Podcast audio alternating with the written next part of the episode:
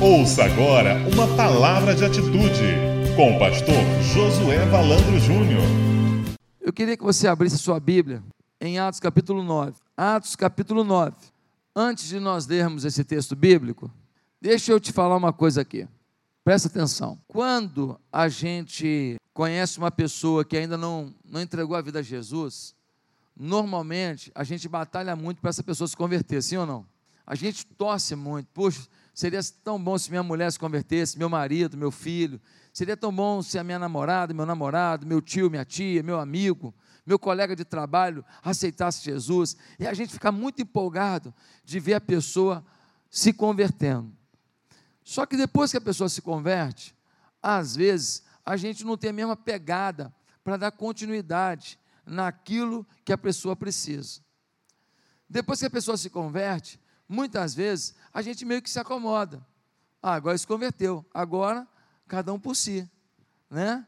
Agora você faz sua parte, eu faço a minha e vamos lá, bola para frente. E hoje eu quero ler um texto que vai explicar com mais detalhes o que é a conversão e o que, que na verdade, o Espírito Santo de Deus quer fazer na nossa vida. Pode jogar aqui o título da mensagem?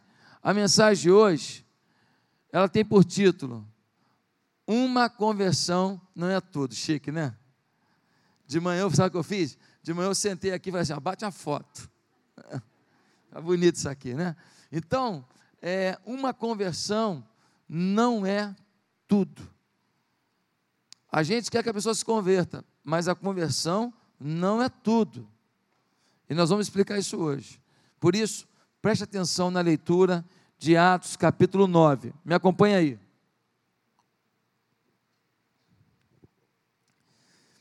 Enquanto isso, Saulo ainda respirava ameaças de morte contra os discípulos do Senhor. Dirigindo-se ao sumo sacerdote, pediu-lhe cartas para as sinagogas de Damasco, de maneira que, caso encontrasse ali homens ou mulheres que pertencessem ao caminho, caminho aqui é como era chamada a, os cristãos. Eles eram chamados de seita do caminho. Então, quando fala aqui de caminho, é o, o pessoal que se converteu do judaísmo para o cristianismo. Pudesse levá-los presos para Jerusalém. Em sua viagem, quando se aproximava de Damasco, de repente brilhou ao seu redor uma luz vinda do céu. Ele caiu por terra e ouviu uma voz que lhe dizia: Saulo, Saulo, por que você me persegue? Saulo perguntou: quem és tu, Senhor? Ele respondeu: Eu sou Jesus, a quem você persegue. Levante-se, entre na cidade, alguém lhe dirá o que você deve fazer. Os homens que viajavam com Saulo pararam emudecidos, ouviam a voz, mas não viam ninguém. Saulo levantou-se do chão e, abrindo os olhos, não conseguia ver nada. E os homens o levaram pela mão até Damasco. Por três dias ele esteve cego, não comeu nem bebeu. Em Damasco havia um discípulo chamado Ananias. O Senhor o chamou numa visão: Ananias, eis-me aqui, Senhor. Respondeu ele. O Senhor lhe disse: Vá à casa de Judas na rua chamada direita e pergunte por um homem de Tarso chamado Saulo. Ele está orando. Numa visão, viu um homem chamado Ananias chegar e impor-lhe as mãos para que voltasse a ver. Respondeu Ananias: Senhor, tenho ouvido muita coisa a respeito desse homem e de todo o mal que ele tem feito aos teus santos em Jerusalém. Ele chegou aqui com autorização dos chefes dos sacerdotes para prender todos os que invocam o teu nome. Mas o Senhor disse a Ananias: Vá, este homem é meu instrumento escolhido para levar o meu nome perante os gentios e seus reis e perante o povo de Israel. Mostrarei a ele o quanto deve sofrer pelo meu nome. Então Ananias foi, entrou na casa, pôs as mãos sobre Saulo e disse: Irmão Saulo, o Senhor Jesus, que lhe apareceu no caminho por onde você vinha, enviou-me para que você volte a ver e seja cheio do Espírito Santo. Imediatamente, algo como que escamas caiu dos olhos de Saulo e ele passou a ver novamente. Levantando-se, foi batizado e depois de comer, recuperou as forças. Saulo passou vários dias com os discípulos em Damasco e logo começou a pregar nas sinagogas que Jesus é o Filho de Deus. Todos os que ouviam ficavam perplexos perguntavam: Não é ele o homem que procurava destruir em Jerusalém aqueles que invocam esse nome? E não veio para cá justamente para levá-los presos aos chefes dos sacerdotes? Todavia, Saulo se fortalecia cada vez mais e confundia os judeus que viviam em Damasco, demonstrando que Jesus é o Cristo. Decorridos muitos dias, os judeus decidiram, de comum acordo, matá-lo. Mas Saulo ficou sabendo do plano deles. Dia e noite eles vigiavam as portas da cidade a fim de matá-lo. Mas os discípulos, mas os seus discípulos o levaram de noite e o fizeram descer num cesto através de uma abertura da muralha. Quando chegou a Jerusalém, tentou reunir-se aos discípulos, mas todos estavam com medo dele, não acreditando que fosse realmente um discípulo. Então Barnabé o levou aos apóstolos e lhes contou como no caminho Saulo vira o Senhor, que ele falara, e como em Damasco ele havia pregado corajosamente em nome de Jesus. Assim Saulo ficou com eles e andava com liberdade em Jerusalém, pregando corajosamente, em nome do Senhor, e falava e discutia com os judeus de fala grega, mas esses tentavam matá-lo. Sabendo disso, os irmãos o levaram para Cesareia e o enviaram para Tarso. E a igreja passava por um período de paz em toda a Judéia, Galiléia e Samaria, e ela se edificada, encorajada pelo Espírito Santo, crescia em número, vivendo no temor do Senhor. Que Deus nos fale pela sua palavra. Amém? Você pode fazer uma oração? Diga assim: Deus, fala comigo agora o que o Senhor quiser. Amém? Senhor, fala com cada um de nós o que o Senhor quiser. Me use em nome de Jesus. Amém. Irmãos, tinha um fariseu. Quem era o fariseu? Fariseu era o principal grupo religioso da época de Jesus. Esse grupo fariseu tinha alguns caras assim, bem, mas bem xiitas, bem assim, é, dedicados. E é o caso de Saulo. Saulo é aquele cara que acha que ninguém tem mais compromisso do que ele com as coisas de Deus. Ele é aquele cara que lê muito da Escritura, mas lê para ter conhecimento, não para ter experiência. Ele é aquele cara que cumpre muitos cerimoniais, não para adorar a Deus, mas para cumprir regras. Ele é aquele cara que conhece a religiosidade, só não conhece o Deus Todo-Poderoso. E ele agora, ele que, porque você sabe, né, que tem tem aquele muçulmano xiita, né, e tem o crente chato, né? Tem. Esse é o chato, né? Ele é chato demais naquilo que ele faz. Porque tem crente assim, né? Tem crente que não respeita ninguém, tem crente que é grosseiro, a pessoa tem uma opinião toda errada, mas você tem que ter educação para falar com ela. Você não pode ser grosseiro, você não pode ser sarcástico. Eu fico impressionado que muitas vezes nós queremos discutir os erros da comunidade, os erros da sociedade, mas a gente demonstra tanta falta de amor que Deus não está naquilo. A gente falou o que é certo, mas falou da maneira errada. Falou com grosseria, com desrespeito. E aí as pessoas ficam achando que nós somos uma comunidade preconceituosa, uma comunidade sem amor, uma comunidade que não acolhe a pessoa independente do problema e do pecado que ela tenha. Então isso é muito sério.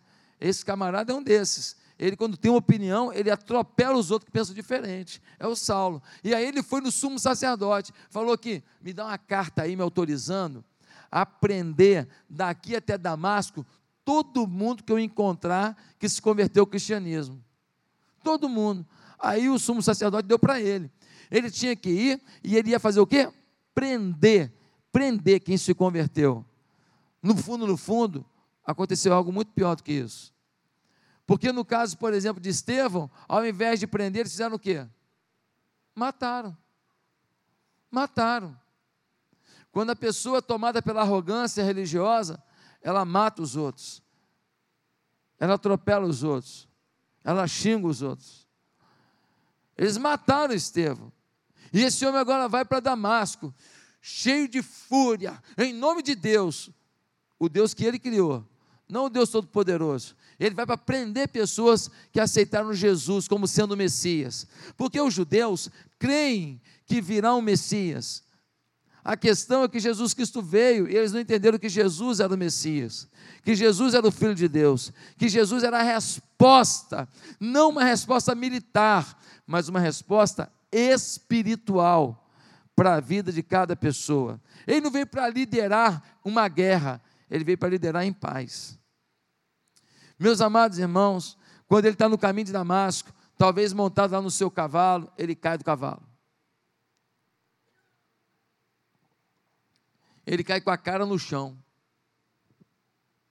E quando ele cai com a cara no chão, que ele tenta enxergar alguma coisa, ele descobre que ele está cego. Ele é levado para Jerusalém, para Damasco. Quando ele chega em Damasco, Deus fala com um homem chamado Ananias. E Deus fala: Ananias, tem um homem que chegou aí chamado Saulo, vai lá, porque eu vou usar esse homem para uma coisa poderosa. O Ananias fala assim para ele: Deus, deixa eu te falar uma coisa. Eu estou ouvindo que esse cara é muito ruim. Não dá para eu mandar um e-mail, não? Não dá para mandar um WhatsApp, não? Você tem certeza que eu tenho que ir lá? E Deus fala com ele: Não, rapaz, você pode ir. Eu eu me encontrei com ele no caminho de Damasco. Diz o texto que o Paulo estava cego, e ele, o Saulo estava cego, e três dias sem comer e sem beber. O, Ananias vai lá. Quando vai lá, o Ananias ele fala uma coisa bonita. Ele fala assim: é, irmão Saulo. Sabe por quê? Porque Ananias não viu a Saulo como lhe contaram, não viu a Saulo como lhe descreveram, viu a Saulo como o Espírito lhe definiu. Se a gente vê as pessoas como o Espírito as define, a gente não vai duvidar de ninguém. Eu tenho que ver a pessoa mais, mais maldita desse mundo com os olhos da esperança. Eu tenho que ver na vida do homem mais cachaceiro do mundo um grande pregador. Eu tenho que ver na vida do homem mais adúltero da terra um, um missionário. Eu posso ver pelos olhos da fé. Eu posso ver com fé. E aí o Saulo conta para ele como é que foi. Ele fala: Olha, eu estava no caminho, apareceu uma luz, uma luz, eu caí no chão. E eu ouvi uma voz dizendo: Saulo, Saulo, por que me persegues? E eu perguntei: Quem és tu, Senhor? O Saulo reconheceu que tinha uma força estranha ali, hein? Tinha uma força sobrenatural. Quem és tu, Senhor? Agora olha a pergunta de, do Senhor Jesus: Saulo, Saulo, por, por que me persegues? Ele pergunta: Quem és tu, Senhor? Ele diz: Eu sou Jesus, a quem tu persegues.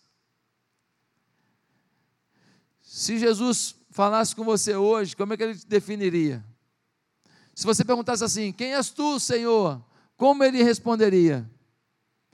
Ele falaria: Eu sou Jesus, a quem pontinho, pontinho. Qual seria o pontinho, pontinho da sua vida? Ele disse para Saulo: Eu sou Jesus, a quem tu persegues. Se fosse você, será que ele diria: Eu sou Jesus, a quem tu negligencias? Eu sou Jesus, a quem tu negas? Eu sou Jesus a quem tu traz. Eu sou Jesus a quem tu ignoras. Eu sou Jesus a quem tu passas uma semana inteira sem querer saber a minha vontade, sem ler um versículo da minha palavra. Eu sou Jesus a quem você não quer passar comigo cinco minutos de oração fervorosa por semana. Eu sou Jesus que te procura e não te acho. Ou será que ele diria: Eu sou Jesus a quem você tem servido em espírito e em verdade. Eu sou Jesus para quem você tem ofertado com amor e paixão. Eu sou Jesus de quem você fala, para onde você vai, com quem você encontra, sem a menor vergonha e com a maior fé possível. Eu sou Jesus, pontinho, pontinho. Como ele definiria a relação dele com você? O Saulo acaba de contar para Ananias como foi essa história. O Ananias ora sobre ele.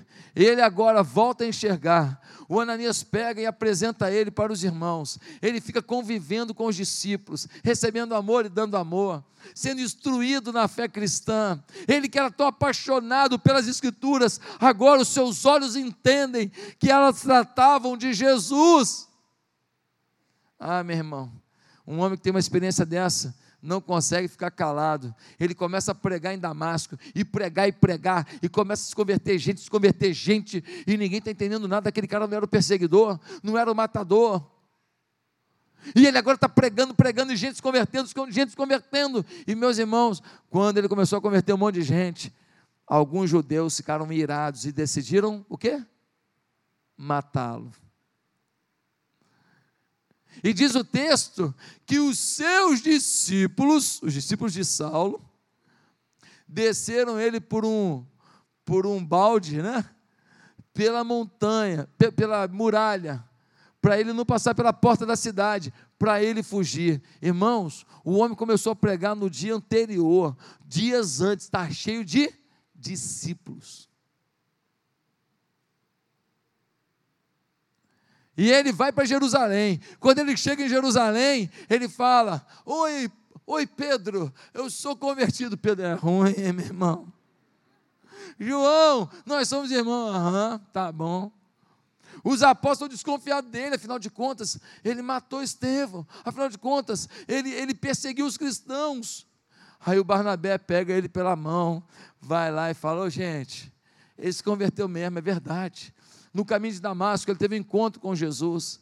Jesus mudou a vida dele e ele está pregando corajosamente, e o povo está tudo tentando matar ele por aí, de tanta força que ele está pregando.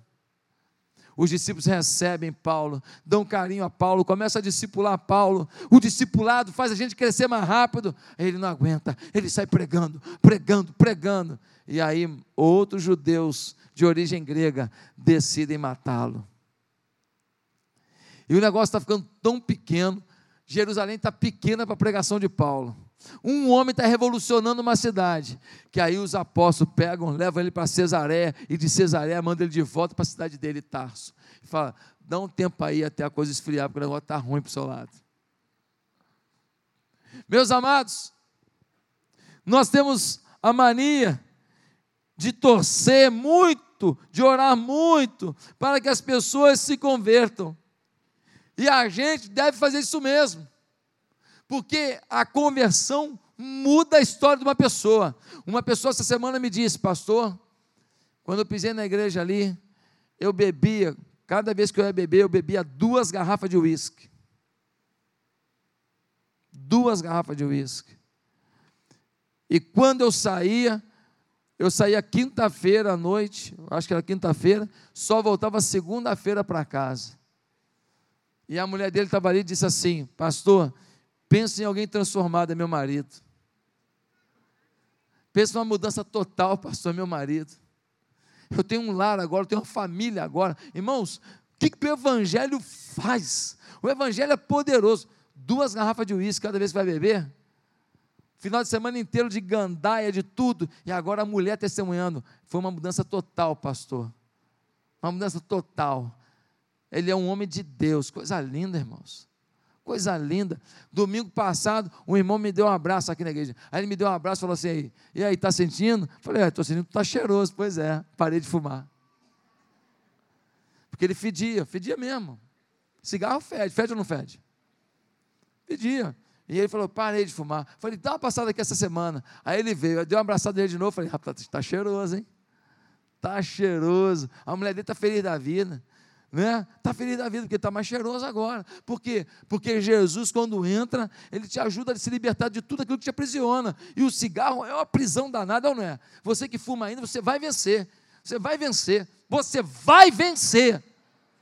Por quê? Porque o cigarro não faz bem para você em nada, no bolso, na saúde, no cheiro, em nada. Então você vai vencer essa porcaria em nome de Jesus. E ele venceu, porque Jesus faz a gente largar. Então é transformação, transformação total. Meus queridos, tem que orar pela conversão. Até porque quem não se converte vai para onde? Fala aí, irmão. Para o inferno. Ué, pastor, esse papo de inferno aí, eu não gosto não. Irmão, goste ou não goste, existe um Deus, existe o diabo. Existe o céu e o inferno. Se você não se converter, se você não se converter, você vai para o inferno. Se você se converter, você vai ter Jesus. Jesus é o passaporte para o céu. Ué, pastor, mas eu vou ter que ser bonzinho, tem que ser a melhor pessoa do mundo? Eu não te falei isso? Eu não te falei de você ser a melhor pessoa do mundo para entrar no céu? Porque você, por melhor que você fosse, você não conseguiria entrar no céu. Deus é puro, Deus é santo, você não entraria. Pastor, como é que eu posso entrar então no céu? Se você reconhecer que Jesus é o Filho de Deus, que Ele é o Senhor da sua vida. Se você convidar Ele para reinar na sua vida. Se você fizer isso, Ele vai reinar no seu coração. E a partir daí, quando você chegar no céu, vai ter aqui, ó, vai ter no seu coração escrito com o sangue de Jesus, aprovado, aceito, autorizado, carimbo, o passaporte do céu. E você entra no céu. É Bíblia, meu irmão. Olha o que diz Mateus, capítulo 18, versículo 9. E se o teu olho te fizer tropeçar, arranque-o e jogue-o fora. É melhor entrar na vida com um olho só que tendo dois olhos ser lançado no fogo do inferno. Irmão, ah, pastor, tem uma coisa que eu não dou conta. É melhor dar, hein? Tem uma coisa que eu não consigo. É melhor lutar para conseguir. Pede a Deus para te ajudar. Você precisa aceitar Jesus. Agora, pastor, me converti, me livrei do inferno. Pronto, querido, a vida cristã não é só se livrar do inferno. A vida cristã é adentrar o céu. A vida cristã não é só se livrar da maldição. A vida cristã é desfrutar da bênção. A vida cristã não é só vencer as tentações. A vida cristã é você prevalecer nas suas aspirações. A vida cristã não é só você é, é, é, não ter mais contato direto com o diabo. A vida cristã é você ter a paixão por Deus.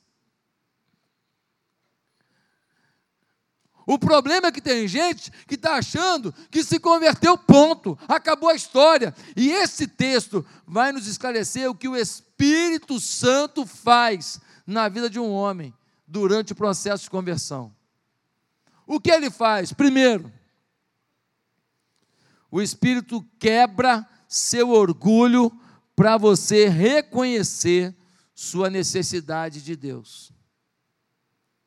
É o Espírito Santo que quebra o seu orgulho.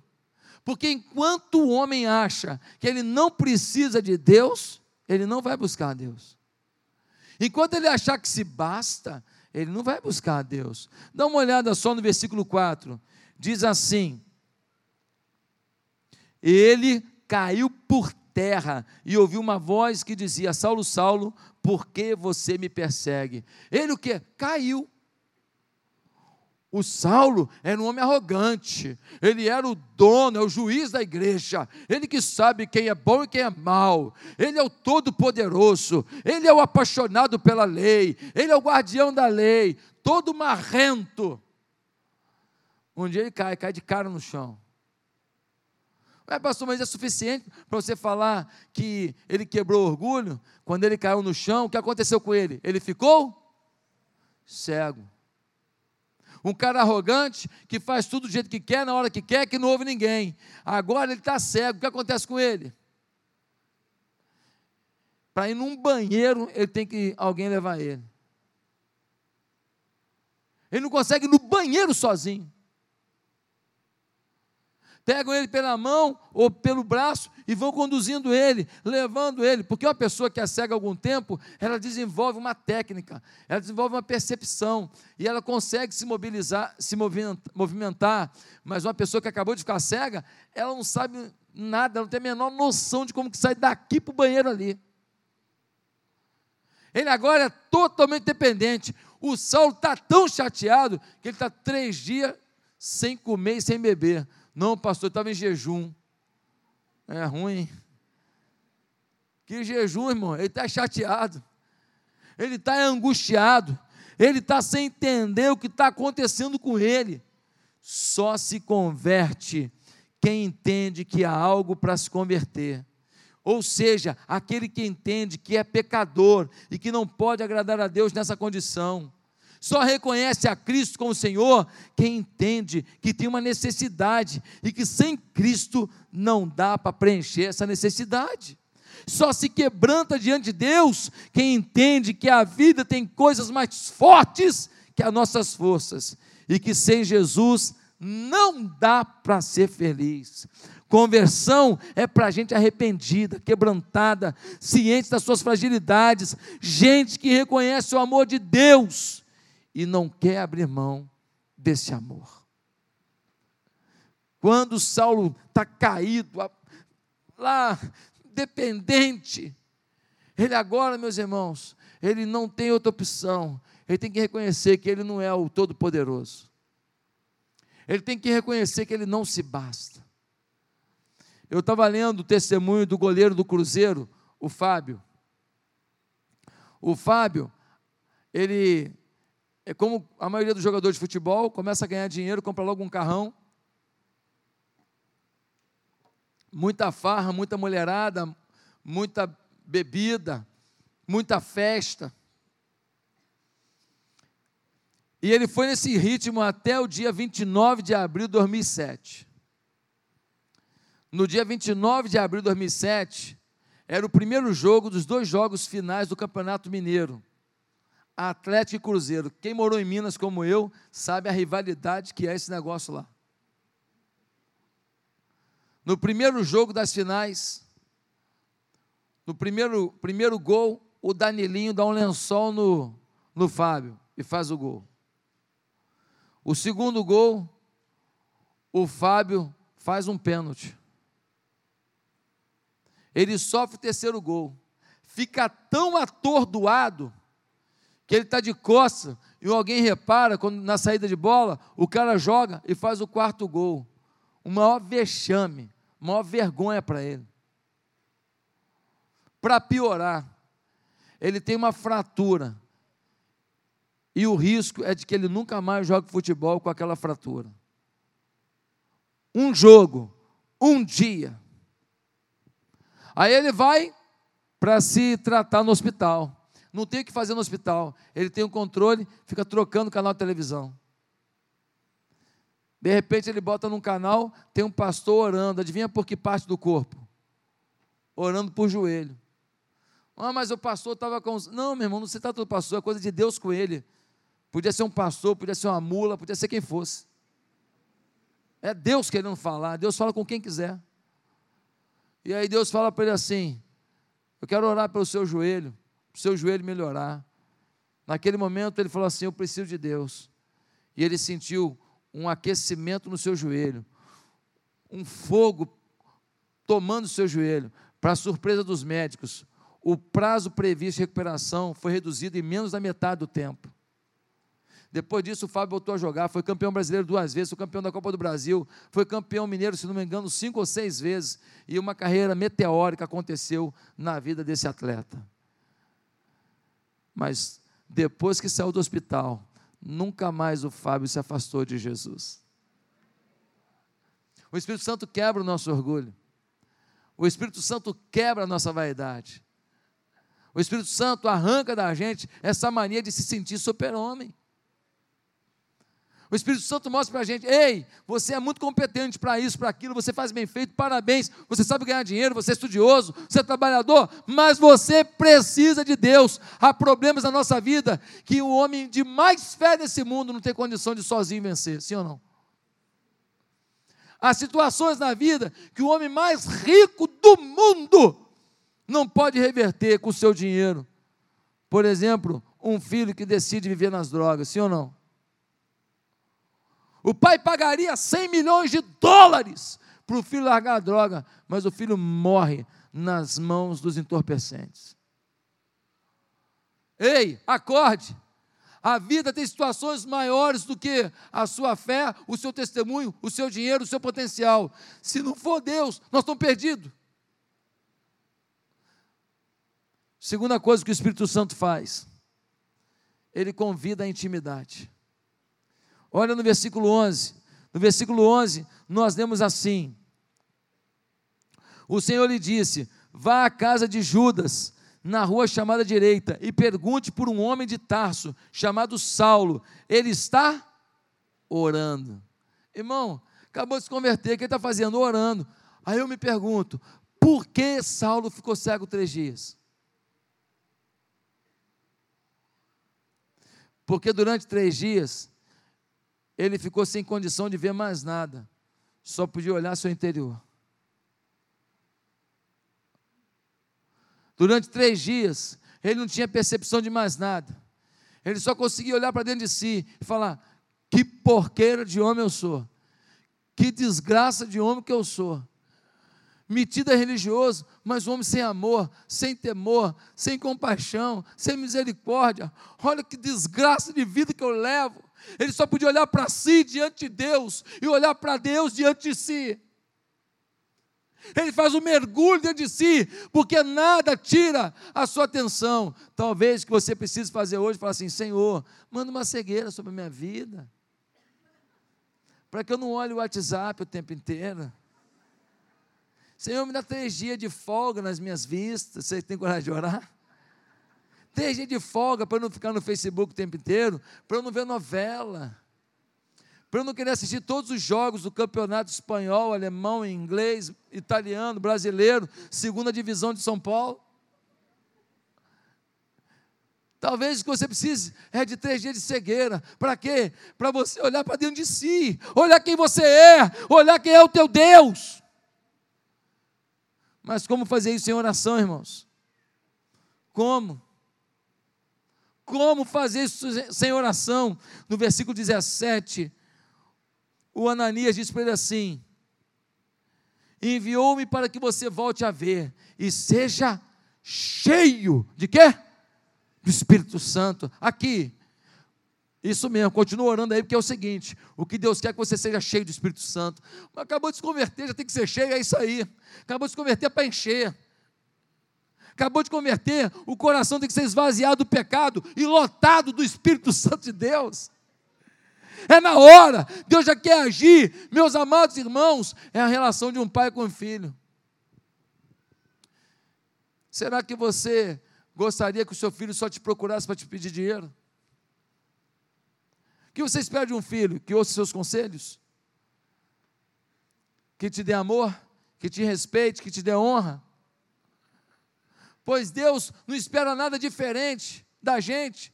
Que a gente dê amor, que a gente honre, que a gente respeite, que a gente viva e de uma maneira que ele seja exaltado. É o que ele espera de um filho. Meus amados irmãos, é a oração que faz com que isso aconteça na nossa vida. É a oração e com ela adquirimos intimidade. Não há outro caminho. A oração é entrar na sala do trono de Deus, é estar na face, a face com Deus, o nosso Pai. A oração é desfrutar de profunda comunhão com o único Deus vivo e verdadeiro, Criador e sustentador de todas as coisas.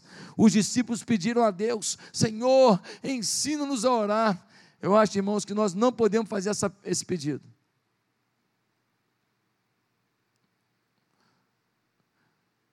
Senhor, ensina-nos a orar. Eu acho que a gente tem que pedir ao Senhor, Senhor, que a gente ore. Porque eu não acho nem que é orar errado, eu acho que é nem orar. A gente não ora, a gente a gente pega um monte de coisa para fazer, um monte de coisa para preencher o nosso tempo. E a gente, quando ora, é aquela oraçãozinha assim, assim, deixa eu orar três minutos aqui que já tem alguma coisa para fazer. Já ora com a mente na outra coisa. A gente finge que ora. Então nem ensina-me a orar, não é a forma de orar, é Senhor, eu preciso orar, por favor, me ativa para orar, me, me dá um impulso para orar, porque eu não tenho te buscado em oração. Irmãos queridos, através da oração, nós atraímos a presença manifesta de Deus. Quando nós oramos, nós trazemos o céu para a terra. Quando nós oramos, nós trazemos o poder de Deus para o natural. O sobrenatural invade o natural. Quando nós oramos, nós fazemos com que o Espírito Santo guerreie por nós. Quando nós oramos, nós ativamos milícias de anjos em nosso favor, contra as potestades do mal, contra os acusadores, contra os perseguidores, contra toda inveja, contra toda maldade contra nós. Meus irmãos, a oração é um relacionamento de amor, de amor. Oração é manter a companhia de Deus, como dizia Clemente de Alexandria. É manter a companhia de Deus. Queridos, Abraão tornou-se íntimo de Deus, porque orava. Se tornou tão íntimo que um dia Deus falou assim: Eu te prometi um filho aos 100 anos, você tem Isaac. Pois é, eu quero que você sacrifique Isaac para mim. Ele orava tanto a Abraão que ele pensou: ainda que eu mate o meu filho, o Deus que eu creio pode ressuscitá-lo. E Abraão vai para imolar o seu filho, e Deus fala: Abraão, precisa não.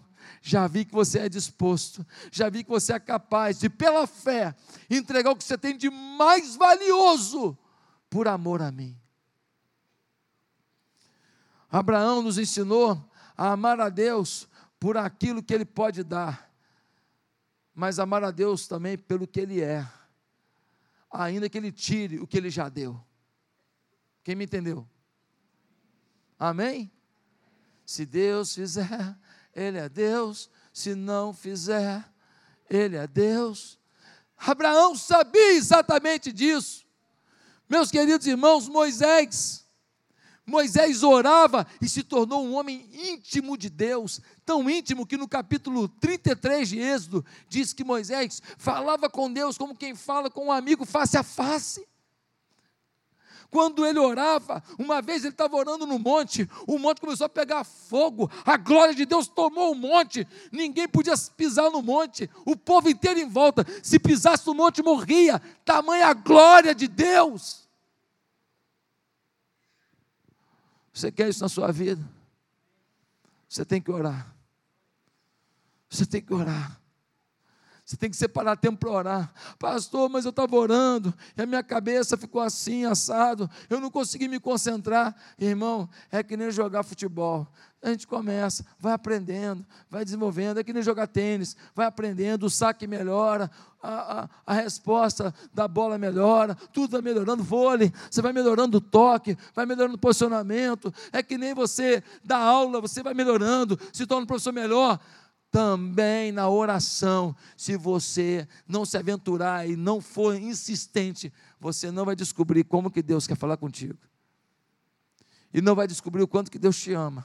E não vai descobrir o quanto que Deus quer te revelar coisas que Ele tem para você. E não vai descobrir o quanto que Ele já tinha coisa para você há muito tempo, que você não pegou porque não entendeu.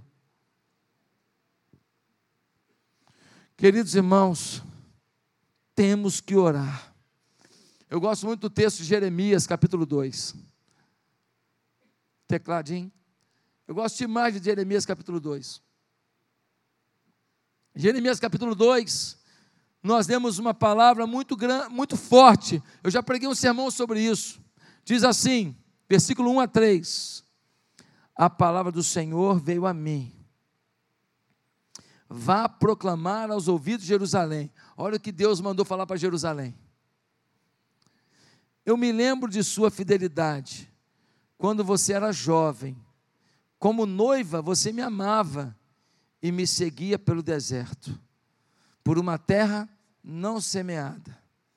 Israel, meu povo, era santo para o Senhor. Os primeiros frutos de sua colheita, todos os que o devoravam eram considerados culpados, e a desgraça os alcançava, declara o Senhor. Eu preguei um sermão aqui na igreja sobre esse texto. Esse texto, eu dei para ele um tema. Sabe qual é o tema? A saudade de Deus. Deus mandou um recado para Jerusalém. Falou aqui: vocês me amavam. Que nem uma noiva ama o seu noivo, vocês me amavam. E vocês eram santos. Santo significa separado. Vocês eram separados para mim. E quando vinha a colheita, se alguém comesse os primeiros frutos, vocês consideravam essa pessoa um pecador, porque o primeiro fruto da colheita vocês queriam ofertar para mim. E Deus fala: Eu tenho saudade. Eu tenho saudade de quando vocês entendiam quem eu sou para vocês. Eu tenho saudade de quando vocês entendiam o quanto eu sou apaixonado por vocês, a ponto de dar o meu filho na cruz por vocês. Ei, câmeras em mim. Deus tem saudade de quando você voltou do Vida Vitoriosa. Ei, Deus tem saudade de quando você se converteu, você pregava até para cachorro, treinava no espelho, perturbava todo mundo, mandava folheto para todo mundo por e-mail, mandava mensagenzinha, convidava para ir na igreja. Ei, Deus tem saudade quando você trabalhava na igreja. E quando você via alguém vindo à frente se convertendo, as lágrimas desciam no seu olhar e você chorava diante de Deus. Ei, Deus tem saudade. Deus tem saudade quando você não era alguém acostumado com a igreja, em que tem um monte de gente que está na igreja, mas não vive como Deus quer, e aí você agora dá uma desculpa. Todo mundo faz. Deus tem saudade quando você estava preocupado de saber o que Deus queria que você fizesse, e não o que todo mundo faz. Deus tem saudade. Eu sinto saudade de quando você queria cantar um louvor e não parava, e as lágrimas corriam no seu olhar. Não porque você tivesse um grande problema, mas porque você estava sentindo que ele estava ali. Você estava sentindo que ele estava falando. Deus tem saudade daquele dia que você se derramou e falou: Deus,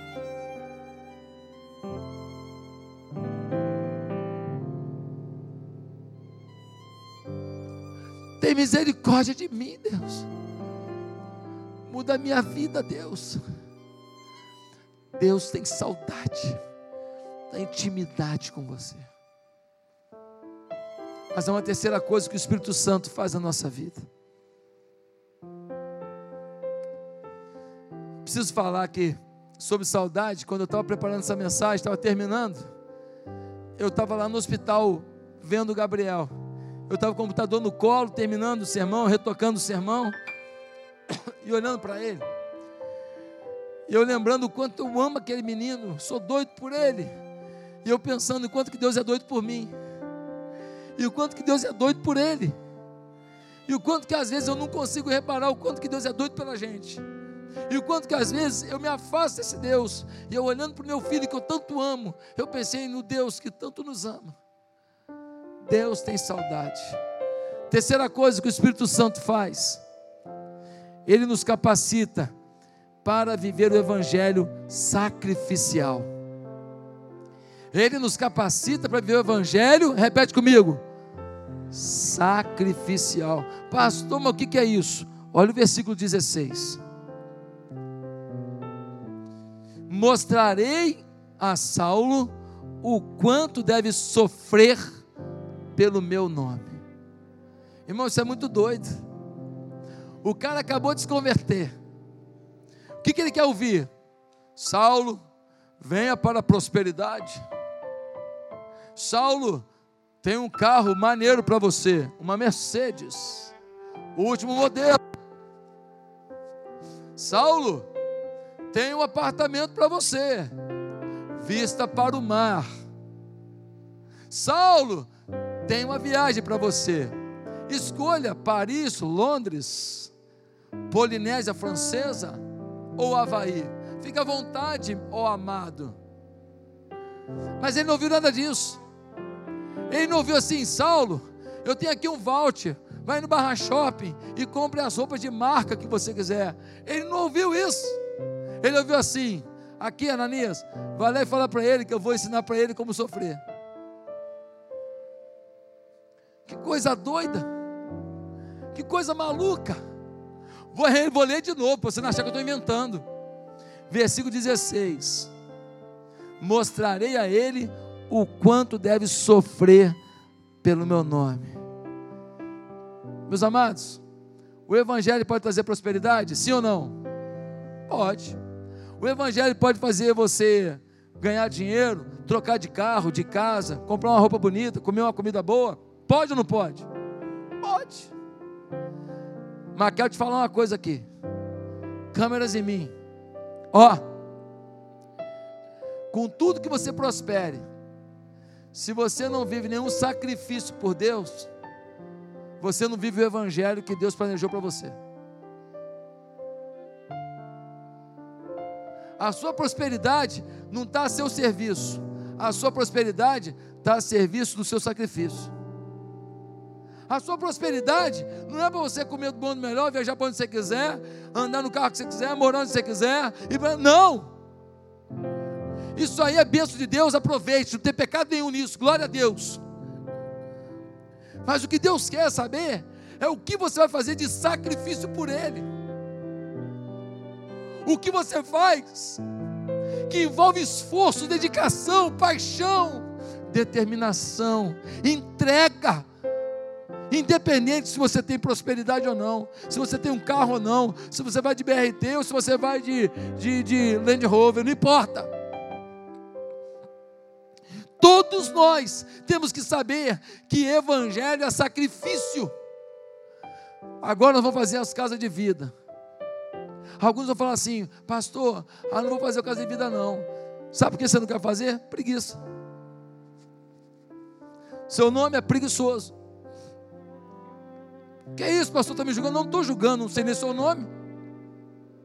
Não estou falando para ninguém aqui, estou falando em geral. Você ouve isso se você quiser. Você ouve isso se o Espírito Santo está falando com você. O único motivo para uma célula não fazer o casa de vida, muitas vezes é preguiça. Porque dá trabalho, dá trabalho tem que planejar, fazer o lanche, convidar as pessoas, dá trabalho. E muitos não querem sacrificar seu tempo, não querem sacrificar o seu lazer, não querem sacrificar sua novelinha, o seu joguinho, o seu passeio, não querem. Aqui, evangelho é sacrifício. Se você não vive algo sacrificial, se o evangelho te alcançou, você ainda não alcançou o evangelho.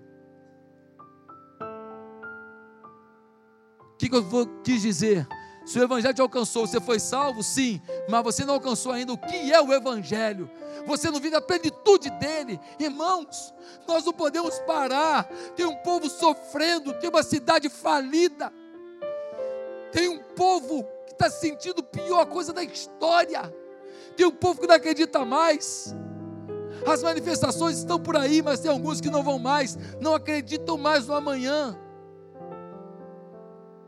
Nós estamos vivendo um tempo de desespero social. Nós não temos heróis. Quem são nossos heróis?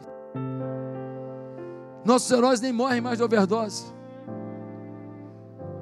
E nossos inimigos não saem do poder. Irmãos, sacrifício.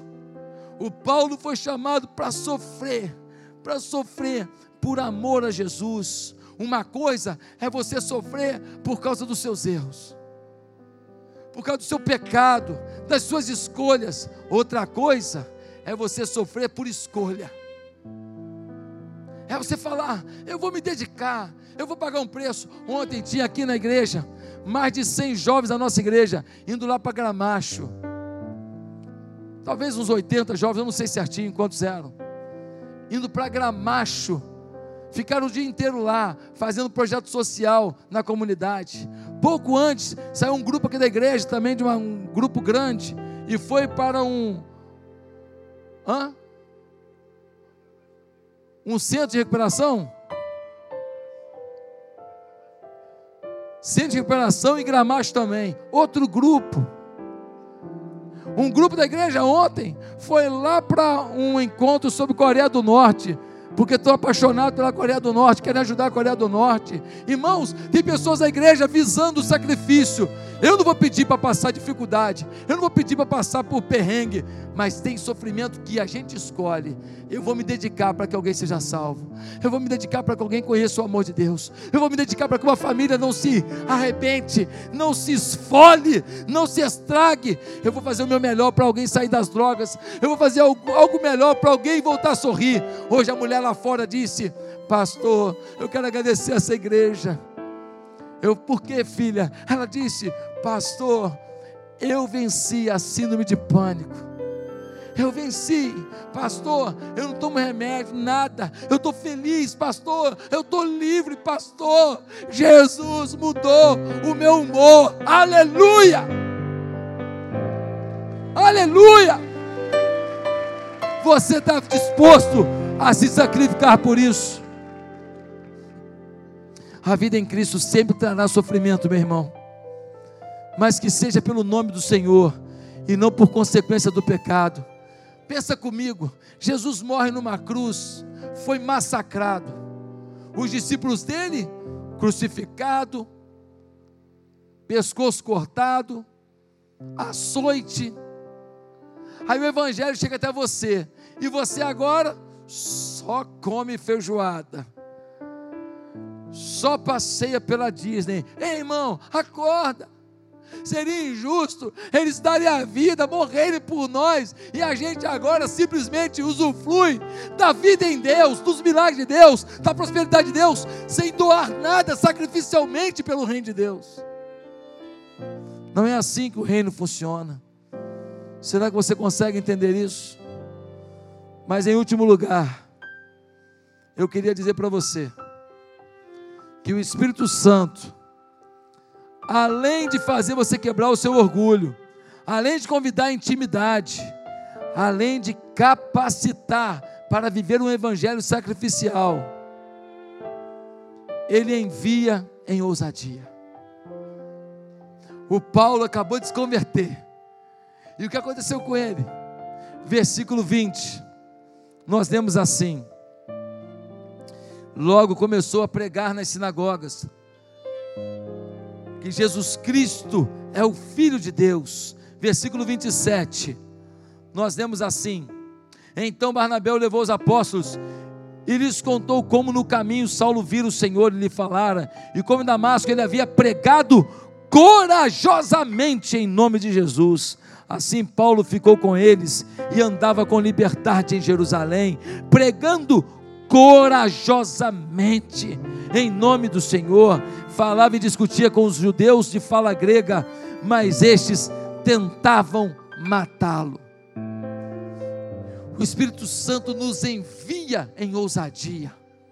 Quando o Espírito Santo quebra o teu orgulho, você se converte.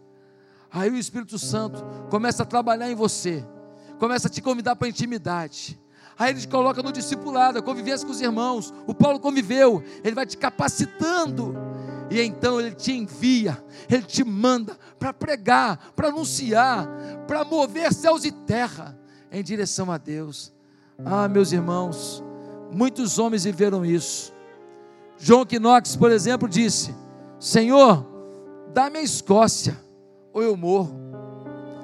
Mateus Henry disse: Sinto maior gozo em ganhar uma alma para Cristo do que em ganhar montanhas de ouro e de prata para mim mesmo. Whitfield disse: Se não queres dar-me almas, retira a minha. Whitfield foi aquele homem que mudou a Inglaterra num grande avivamento. Falou: Senhor, se não me der alma, então tira a minha. Não tem sentido viver sem isso. Não tem sentido viver sem isso. Eu preciso, Senhor, de almas na minha vida. John aqui, ele estava à beira de um lago e disse: Ó oh, Senhor, manda-me para o lugar mais escuro da terra, quero te servir. David Brainer, um homem jovem com vinte e poucos anos, que decidiu servir junto aos índios Pérez Vermelhos, lá nos Estados Unidos. Ele não tinha uma saúde boa, Baixa um pouquinho só para mim. Ele não tinha uma saúde boa. E o David Brenner agora, ele vai pregar. Ele quer salvar os índios. E olha o que ele diz. Ele diz assim: Eis-me aqui, Senhor. Envia-me a mim. Envia-me até os confins da terra. Envia-me aos selvagens habitantes das selvas. Envia-me para longe de todo conforto terrestre envia-me mesmo para a morte, se for para o teu serviço e para o progresso do teu reino. E ele escreve: lutei pela colheita de almas, multidões de podres almas, pobres almas, lutei para ganhar cada uma, e isto em muitos lugares, senti agonia, tanta agonia, desde o nascente do sol até o anoitecer, que ficava molhado de suor por todo o corpo.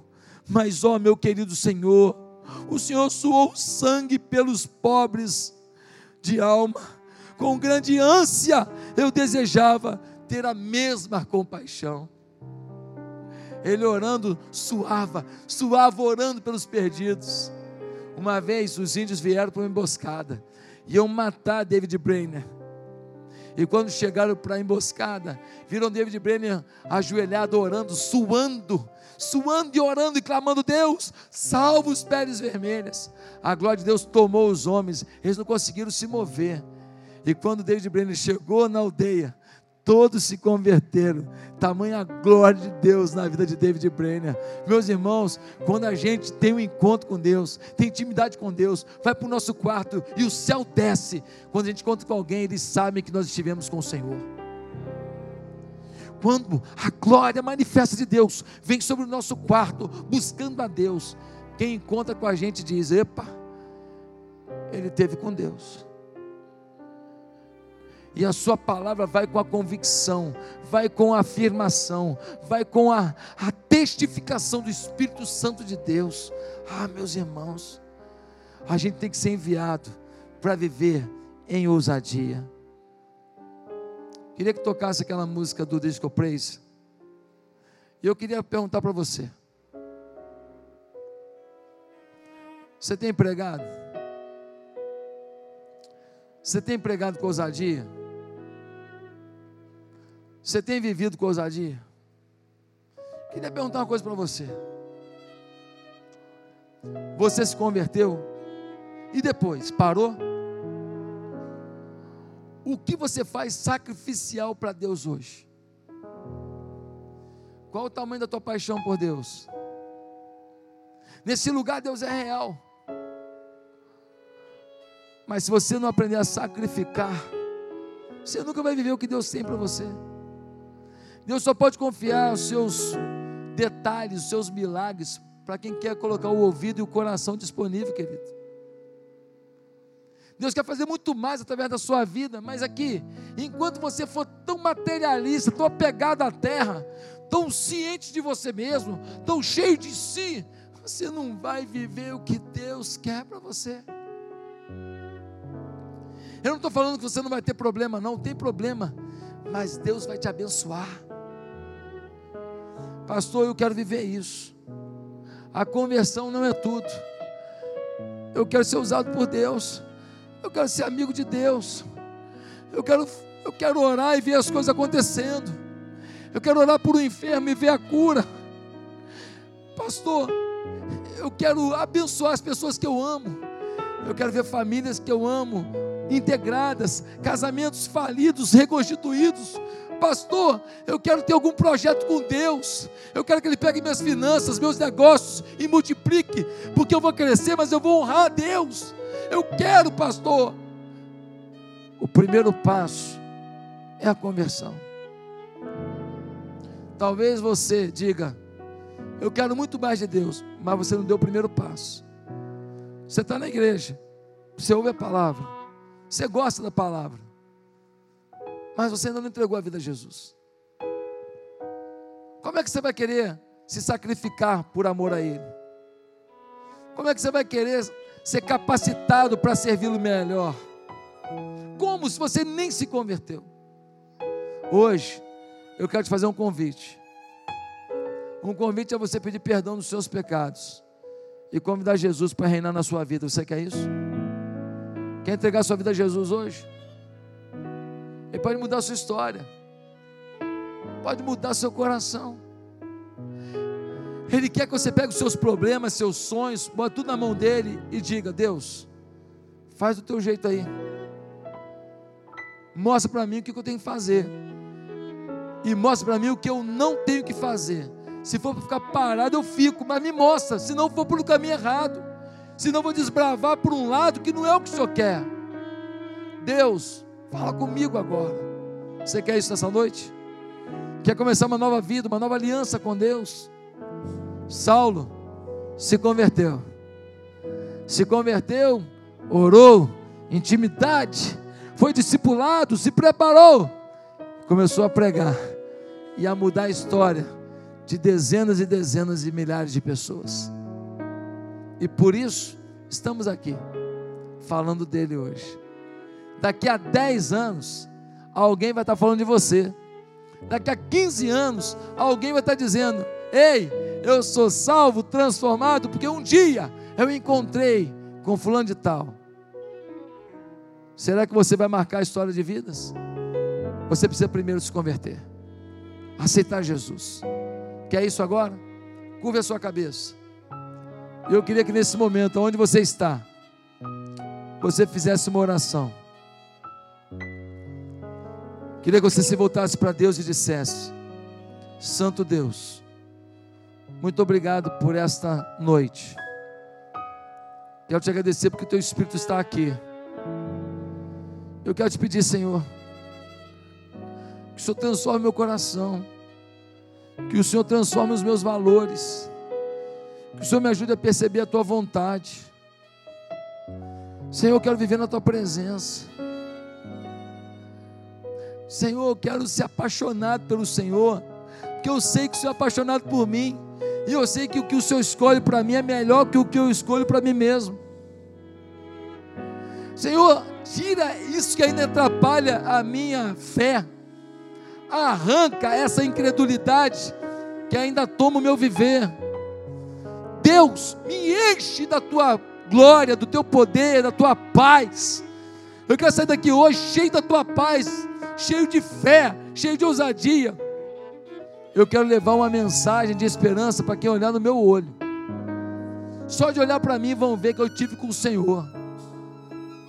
Eu quero aceitar o teu convite, a intimidade. Minha vida, minha família, tudo eu entrego nas tuas mãos. Em nome de Jesus. Amém, Senhor.